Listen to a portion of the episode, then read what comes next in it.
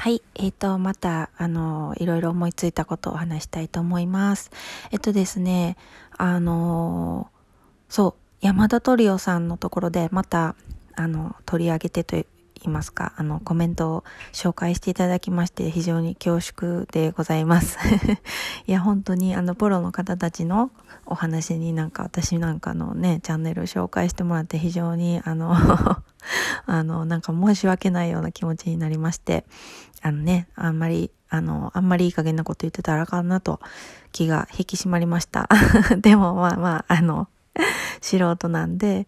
えっ、ー、と、まあね、ごちゃごちゃ言ってて、あの、間違ったことも言ってるかもしれないんですけど、何でも構わないので、あの、なんか、メッセージね、いただけたら嬉しいです。で、まあ、あの、なんかね、その素人の方がごちゃごちゃ言いがちやなっていうのは思ったんですよね。なんかまあ、聞く専門の方とかもね、あの、詳しい方いっぱいいらっしゃるじゃないですか。まあ、そ、そういう、そういう方たちはもう聞く、聞く側のプロって言ってもいいんじゃないかなと思うんですけど、まあね、いろんな作曲家とかね、歴史とか、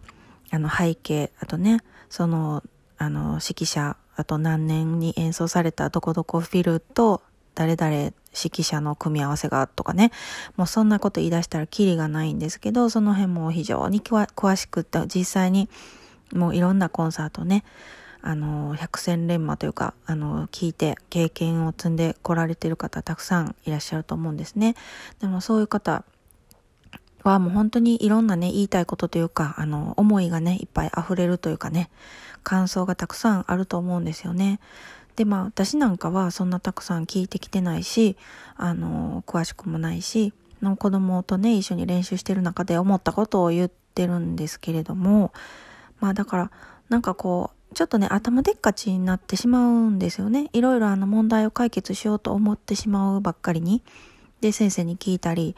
あの他の人に聞いたりね、こういうラジオ聞いたりとかいろんなところでね、情報収集をして、今はまあそういう情報が多い時代ですので、いろいろやっておりますが、結局なんかプロの方はもう本当に何て言うのかな、目の前にある音楽と毎日向き合っているので、あの演奏ね、あの、そうは言うても1分1秒演奏していくわけで、そんないちいちね、大層なことをね、考えてられないっていうかね、そんな、そういうことじゃなくて、とりあえず手を動かすっていうね、音を出す、いい音を出すっていうことだと思うんですよね。だからまあ、まあ私も素人で、まああの、ない知識をいろいろ振り絞って、あの、ない脳みそを絞っていろいろ喋っておりますが、結局ね、あの、わーわー言ってるのは外野で、結構あの、演奏してる方はね、もう本当にその場、その場をね、その場で、あの、音楽と向き合って、もうその音楽そのものをね、あの、そのものに一体化されてるんじゃないかなというふうに思いました。はい。で、あ、そうそうそう、えっと、何言おうと思ってたんかな。あの、まあ、練習ね、私がまあごちゃごちゃ言いたくなるのはやっぱ練習を見に行ってるからなんですけど、まあ個人レッスンをついていくかどうか、個人レッスンに付き添うかどうかっていうのもまたね、問題で、あの、幼稚園とかね、小学校低学年だと、付き添わないとね、まあ、どうにもこうにもあの、ね、あの、5分前のこと忘れてたりするね、子供たちってそうなので、まあ、あの、メモを取ったりね、ビデオを撮ったりっていうのは親の役割かなと思うんですけど、まあ、うちもね、5年生とか中学生になってきたらね、もうね、まあ、付き添わなくても自分で先生とね、向き合って、先生との会話の中で自分で頭の中に覚えてきてくれたら一番ね、私は助かるというかね、もう楽になるんですけど、その辺が今ちょうどね、ギリギリのところで、まあ上の子は今ちょっと個人レッスンストップしてるんですけど、5年生の方はね、どうかなともうそろそろ手を離したい気はするんですが、あの、なかなかね、全部覚えて帰れなかったりすると、まあレッスン代もね、ばかにならないので、あの何もね、持って帰れなくて、家帰ったら全部忘れたって言われてもね、ちょっとなんかこう、拳が なんかこう、げんこつしたくなってきますけどね。あの、まあ、それ、そういうことにならないように、まあ、ちょっと全部は言わなくても、そういえばこういうね、先生こんな言ってなかったとかいうふうに、ちょっとヒントをね、あの、お互いに話の中でね、出せたらいいかなと思うんですけど、で、まあ、そうですね。それもね、あの、親があんまりね、頭でっかちになったら子供もやりにくいかなとか、先生も、まあ、親ちょっと黙っててくださいみたいにね、思ってあるかもしれないですけどね。どうなんかな？どうなんでしょうね。まあ、うちはその、天才肌タイプの、ほっといても自分で何時間も練習するっていうタイプではないので、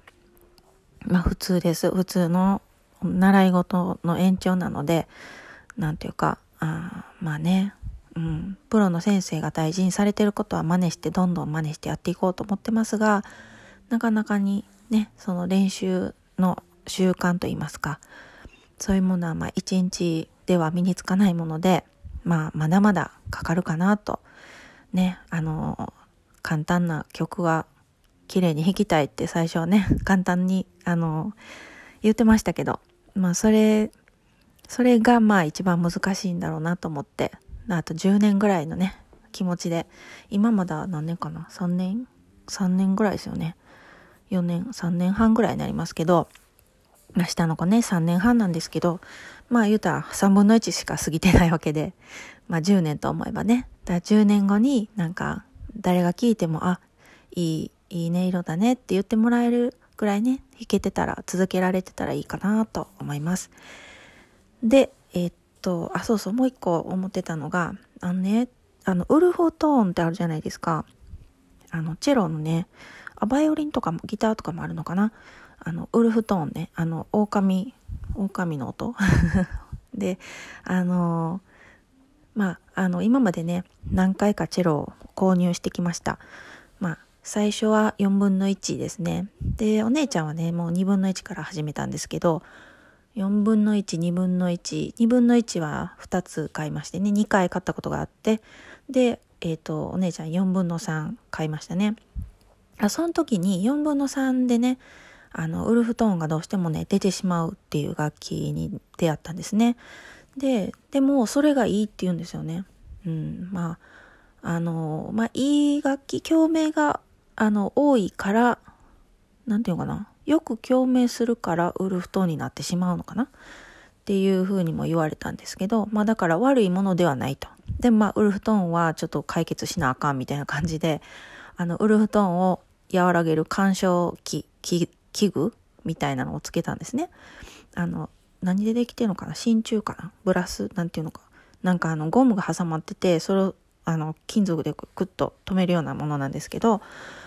まあそれをつけまして一応あのあの無難にというか弾けてるんですがなんか最近ね合奏行った時にアンサンブル行った時になんかねあウルフ出てるなみたいに言われちゃったんですよね。でよくよく聞いたらあ確かにちょっとブチブチって何て言うのかなオンオンオンオンってなってるんですね。ビブラートしてるんじゃなくてその なんやろ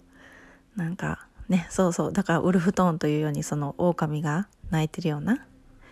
音ですよね。まあ出てしまって、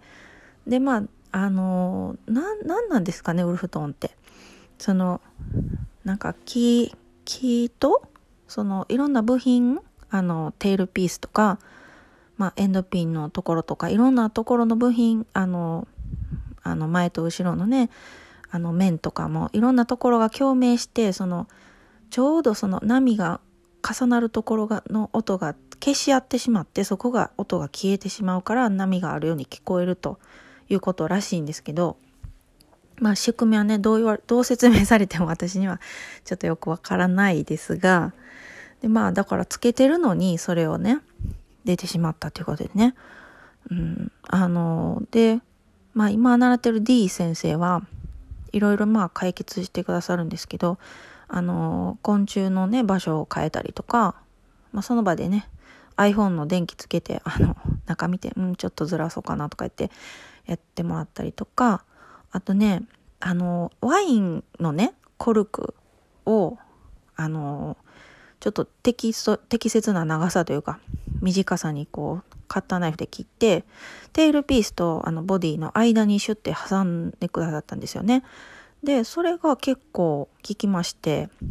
あの、ピタッと収まりました。こんなやり方もあるんだっていうね。あの、テールピースとそうボディの間にこう、ちょ、ちょうど挟まるぐらいのコルク線をね、ワインの。それを入れることによって何かが、うん、そのなんか、揺れ、揺れというかね、なんかその振動がちょっと収まったんでしょうかね。で、まあそんな方法もあって、で、なんか先生が言ってたのは、E と F シャープの間によく起こりやすいんだっていう話だったんですけど、それって何？バイオリンとかギターも一緒なんですかね？ウルフトーン詳しい方はぜひぜひ教えてくださいなんですけど、うん、E と F シャープの間、その時はね、さらっと、へえ、そうなんですか？って言ってたんですけど、家帰ってようよう考えたらなんかね、E と F シャープのやっぱり間って言ったら F ちゃん。だから、ミー、ファ、ファやから、ミーとファーシャープの間は普通のファーじゃないのっていう。じゃあなんでファーって言わへんやろって その間のい、いずれかの場所で、こう移行する間の、その、その音と E と F シャープの間のどこぞかのところで、どこぞか、なんかその、ね、どっかの地点でなるっていう意味なんでしょうかね。その辺私もちょっとよくわからないんですが、その周辺で、まあとにかく E と F シャープの間のどこかでなるっていうことなんですかね。はい。で、不思議なウルフトーンでした。うん。謎が深いですね。うん、だからまあ、だか素人がね、頭壁にぶつけながら、あちこち、ま、迷いながらやっておりますので、皆さんどうか生、生温かい目で見守っていただければと思います。まあ、今も頑張って練習してますね。ちょっとじゃあ練習見てこようかなと思います。